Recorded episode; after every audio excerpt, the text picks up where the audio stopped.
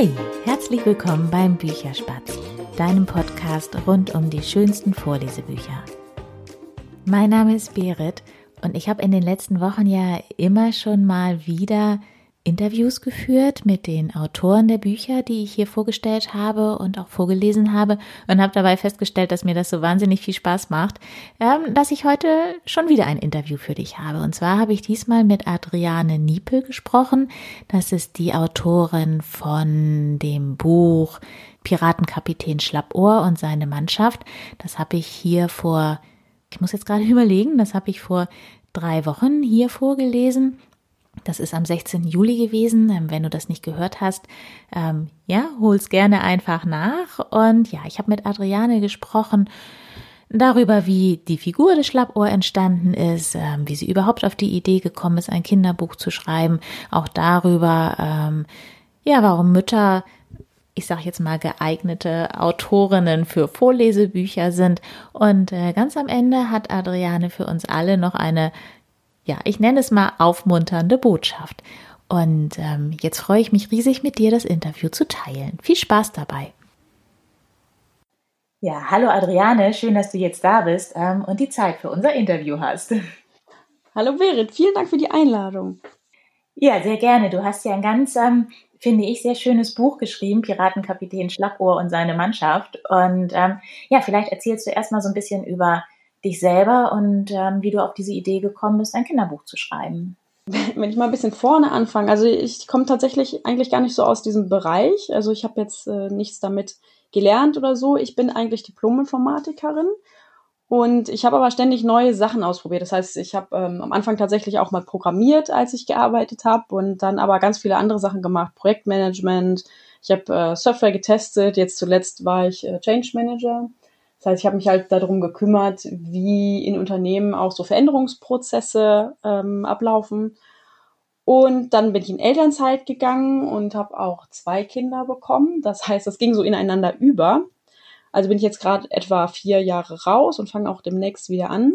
Und ähm, ja, privat probiere ich halt auch alles Mögliche aus. Also dieses, dieses Change-Thema, das zieht sich so für mich irgendwie überall durch, also sowohl bei der Arbeit als auch privat. Also es ist egal, ob es jetzt irgendwie Kerzen gießen, Kräutergarten, Stempel schnitzen, 3D-Filme basteln am Computer, fotografieren oder sonst irgendwas ist. Also ich probiere irgendwie alles aus und habe dann alles mal so gemacht. Und ähm, genau, durch diese Elternzeit jetzt und auch durch Corona bedingt besonders viel Zeit auch mit meinen Kindern zu verbringen, hat sich das so ergeben, dass ich abends halt immer meinen Kindern dann Geschichten erzählt habe das habe ich natürlich vorher auch schon gemacht. Aber wir haben natürlich jetzt viel mehr zusammen erlebt, weil wir einfach tagsüber viel mehr Zeit miteinander verbracht haben. Und dann kamen halt so die Ideen und eigentlich wollte ich dann das Kinderbuch nur aufschreiben für meinen Sohn, damit er das halt auch so ein bisschen mit Bildern und so hat. Aber dann habe ich halt gedacht, naja gut, mal wieder was Neues ausprobieren und äh, habe das dann einfach mal ein bisschen detaillierter aufgeschrieben, habe es noch ein bisschen ausgearbeitet und habe dann ein Kinderbuch draus gemacht zum Verkaufen. Und warum ist es ähm, eine Piratengeschichte geworden? Ich meine, man kann ja alles Mögliche machen. Ne? Genau, also ähm, eine Piratengeschichte ist es tatsächlich deswegen geworden, weil wir draußen jetzt einen äh, Kletterturm haben, also mit äh, Rutsche und Schaukel und allem möglichen. Und das ist ein Piratenschiff deswegen waren halt viele Abenteuer, die wir halt dann so draußen erlebt haben, haben sich halt so um Piraten gedreht. Aber da mein Sohn auch vieles andere gerne spielt und halt auch bastelt, ist es eigentlich gar nicht so nur eine Piratengeschichte, also dieses erste, diese erste Geschichte ist jetzt eine Piratengeschichte, aber eigentlich geht es halt um diesen Schlappohr und der erlebt halt verschiedene Abenteuer. Schlappohr ist ja ein Hase. Genau, Schlappohr ist ein Hase, und der ist deswegen ein Hase, weil äh, mein Sohn ein Kuscheltier zur Geburt bekommen hat, was so ein typisches Kuscheltuch war, was dann ein Hase war. Und er hat noch ein zweites Kuscheltier dazu bekommen von der gleichen Serie. Und dann haben wir immer gesagt, das ist das kleine Schlappohr und das große Schlappohr. Und später mhm. hat er noch ein Kuscheltier bekommen, was dann ein blaues Schlappohr war. Und deswegen hat sich das so ergeben, dass es dass jetzt auch Schlappohr quasi blau ist, weil das jetzt das aktuelle Lieblingskuscheltier ist. Das war dann die Geburtsstunde der Schlappohren sozusagen. Genau, das war dann mit der Geburt meines Sohnes auch eine Geburt der Schlappohren. Um so eine Idee zu kriegen? Ne? Wie lange hast du gebraucht, diese, diese Geschichten dann aufzuschreiben und vor allem dann auch zu illustrieren? Du hast es ja auch selber gemalt, oder? Genau, ich habe es auch selber illustriert, weil ich das eben auch ganz gerne mache und weil wir auch vom Studium her so digitales Zeichnen und sowas hatten, bin ich da auch so ein bisschen dran gekommen. Und mir macht das sehr viel Spaß und ich mache das ja auf der Arbeit jetzt nicht so viel. Deswegen war das so was, was ich in meiner Freizeit ganz gerne mache. Wie lang ich jetzt dafür gebraucht habe. Also ich glaube, es hat ja mit Corona so angefangen. Das war dann im März und ich habe es jetzt veröffentlicht im Juni. Also das war so die Zeitspanne, wo ich dann, also ganz am Anfang irgendwann eben meinem Sohn mal so die Geschichte erzählt habe und dann angefangen habe, halt so damit zu arbeiten. Das war ja dann erstmal so ins Unreine, noch so ein bisschen Details auszuarbeiten. Ja, waren es jetzt so drei Monate etwa. Und wann hast du das so zeitlich gemacht? Ich kenne das ja nun auch, ne? Mit kleinem Kind zu Hause äh, bleibt ja irgendwie gefühlt alles liegen, also zumindest bei mir gefühlt. Hast du das nachts gemacht oder ähm, schlafen deine Kinder tagsüber noch viel? Oder ähm, also ich kann mir das so schwer vorstellen. ja, das ist auch nicht so einfach. Also ich hatte mir dann in den Kopf gesetzt, dass ich das halt nun mal unbedingt machen wollte. Und wie du schon sagst, also dadurch, dass ja der Kindergarten auch zu hatte, war mein Großer nicht im Kindergarten und die Kleine ja sowieso noch bei mir. Das heißt, äh, Mittagsschlaf, natürlich die Kleine, meistens macht sie Mittagsschlaf, der Große aber sowieso schon nicht mehr. Das heißt eigentlich abends. Also dann, wenn man sich normalerweise nach Feierabend vor den Fernseher setzt, äh, hat mein Mann dann Fernsehen geguckt und ich hatte halt dann nebenbei immer irgendwie Stift, Papier oder Laptop dabei und war dann damit beschäftigt. Weil du jetzt deinen Mann erwähnt hast, hat er, sag ich jetzt mal noch, ähm, Korrektur gelesen oder war irgendjemand anders noch mit involviert, so als, ähm, ja, man braucht ja doch immer noch mal jemanden, der noch mal drauf schaut, ob das alles so in sich stimmig ist und äh, wie die Bilder so rüberkommen. War das dein Mann oder ähm, hast du da jemand anders, mit dem du dich ausgetauscht hast? Also mein Mann, der musste natürlich sich auch damit beschäftigen. Also der hat, ähm, klar, der hat das gelesen und hat mir da auch Feedback zugegeben und hat es auch immer wieder Korrektur gelesen. Und ich habe halt ein paar gute Freunde, die auch sich so ein bisschen mit dem Thema beschäftigen. Also eine Freundin, die auch einen Roman schreibt. Und ansonsten ein paar, die auch ihre Hilfe halt angeboten haben und gesagt haben, sie haben selber Kinder und sie würden das dann auch mit den Kindern halt nochmal Probe lesen, was halt für mich so ein ganz tolles Feedback dann auch ist, ob die Kinder das dann auch mögen. Das heißt, es war schon von ganz am Anfang, da war das noch gar kein richtiges Buch. Da haben dann auch Kinder das schon gelesen. Was sagt denn dein Sohn eigentlich, dass das jetzt so, ne, also das, was ihr ja sozusagen tagsüber so erlebt habt, was so in, in Geschichten geflossen ist, dass das jetzt wirklich so ein ja, Buch ist, was man in der Hand hat? Ähm, wie findet der das? Also der hat tatsächlich mitgefiebert und immer wieder gefragt, kommt heute der Postbote, der den Schlappohr bringt? und immer wenn es wieder geklingelt hat, habe ich gesagt, nee, das dauert noch ein bisschen, das ist noch nicht fertig. genau, und jetzt fragt er die ganze Zeit ähm, nach dem nächsten, weil er weiß ja schon dann, was als nächstes drankommt und so. Und dann fragt er schon, und kommt das morgen? Ja, genau, das wäre jetzt nämlich auch so die nächste Frage gewesen. Ähm, du, du planst also noch weitere Geschichten von Schlappohr zu veröffentlichen. Ja, also ich habe ähm, ich habe ja gesagt, ich bin noch in Elternzeit. Im äh, November steige ich wieder ein. Dann muss ich halt mal gucken, wie das alles zeitlich geht. Dann wird das vielleicht nicht so fix von der Bühne gehen jetzt, weil ich ja noch abends wahrscheinlich ein bisschen müder bin. Aber genau. Ja, also ich habe schon ähm, noch eine zweite Geschichte, die will ich jetzt im Herbst halt noch vorher veröffentlichen. Und ansonsten, ähm, ich habe ganz, ganz viele Ideen, auch für andere Bücher, die jetzt nicht schlappohrspezifisch sind. Und noch ganz viele Geschichten für den Schlappohr natürlich. Aber ähm, ja, ich muss einfach gucken, wie es dann zeitlich passt. Naja, klar.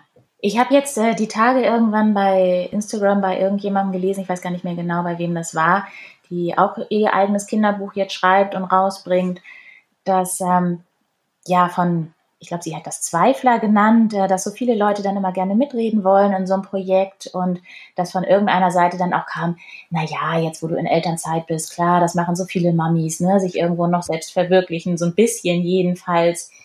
Hast du ja solche Rückmeldungen auch gekriegt?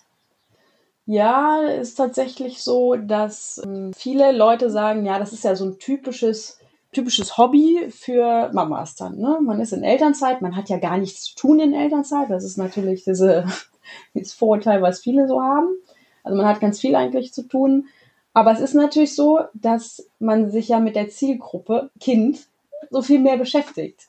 Und so wie das ja bei anderen Themen auch ist, wenn man sich halt mit einer Sache besonders beschäftigt, dann kommt man natürlich auf Ideen, damit irgendwas zu machen.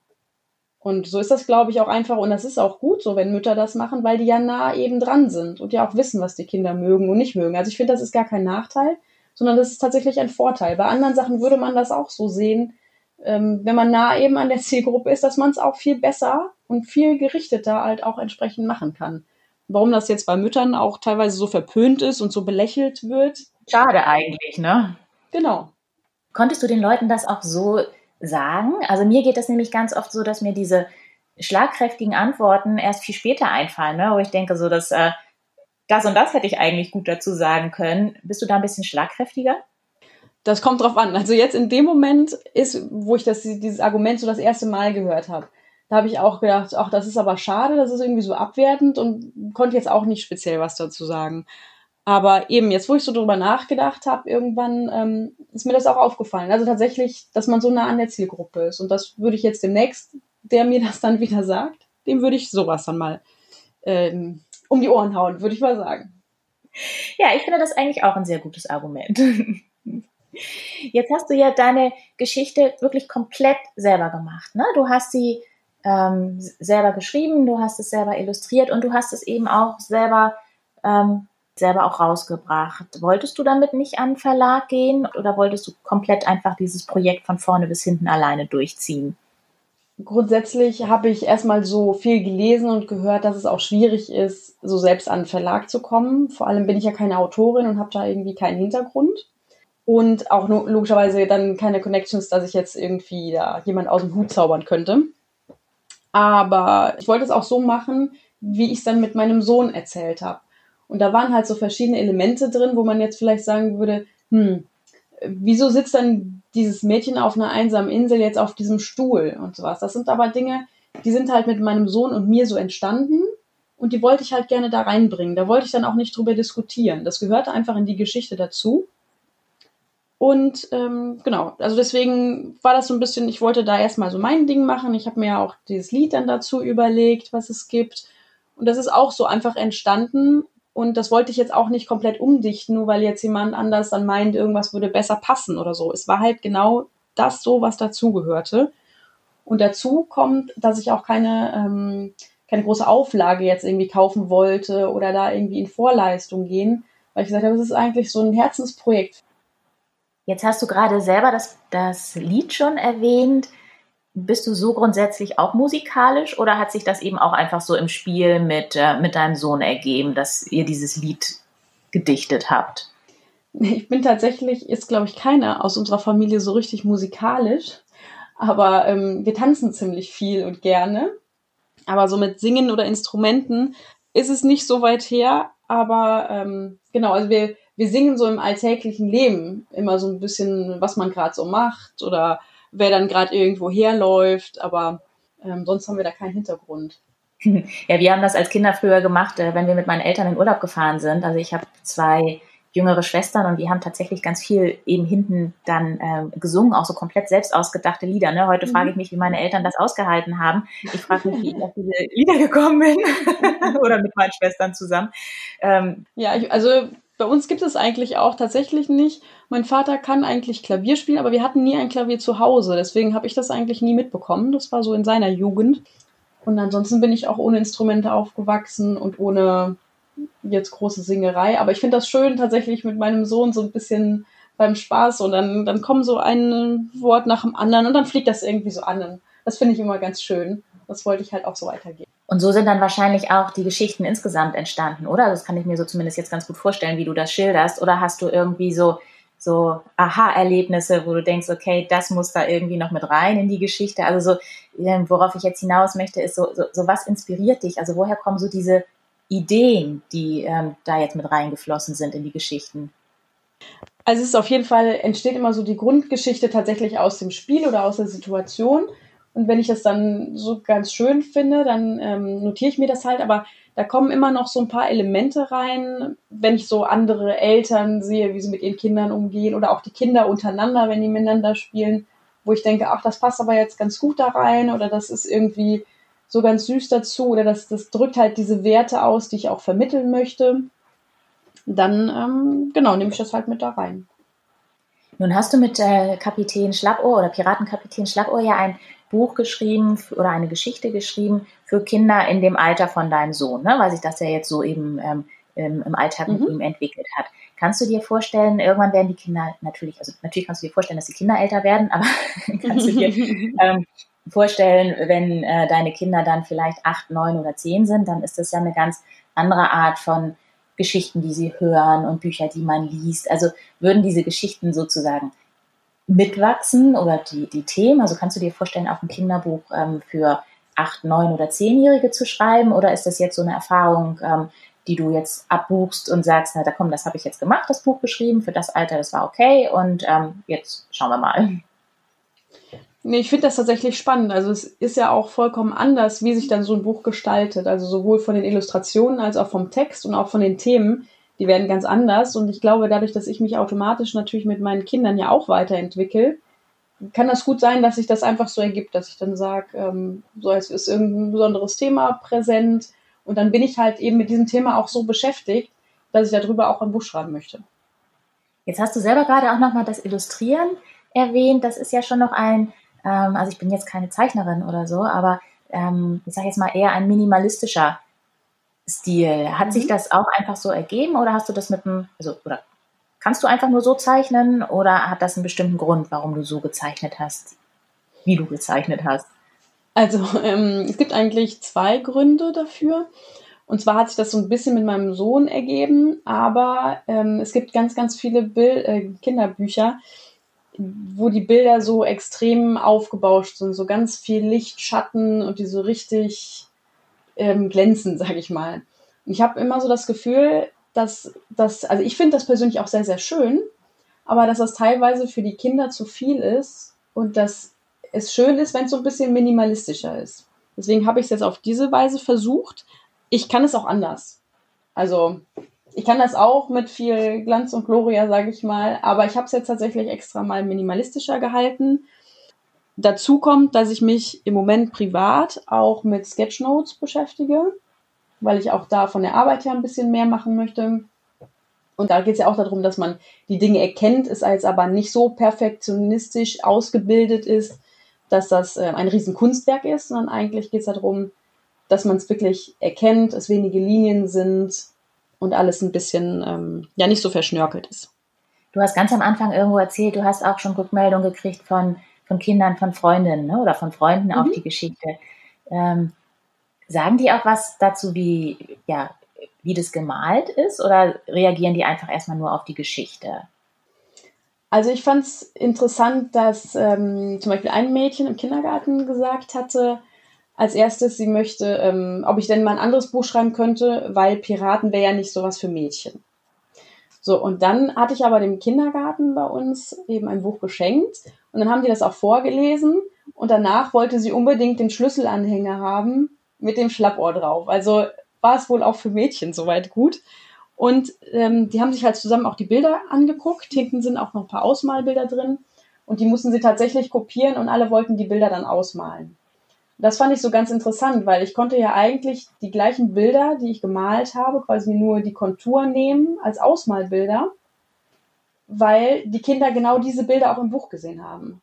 so konnten sie halt ihre eigenen äh, Farben dazu nehmen, aber das kannst du halt nicht so gut, wenn du jetzt sagst, du hast es alles so extrem und detailliert und das ist für Kinder dann in dem Alter auch schwierig mit dem Ausmalen.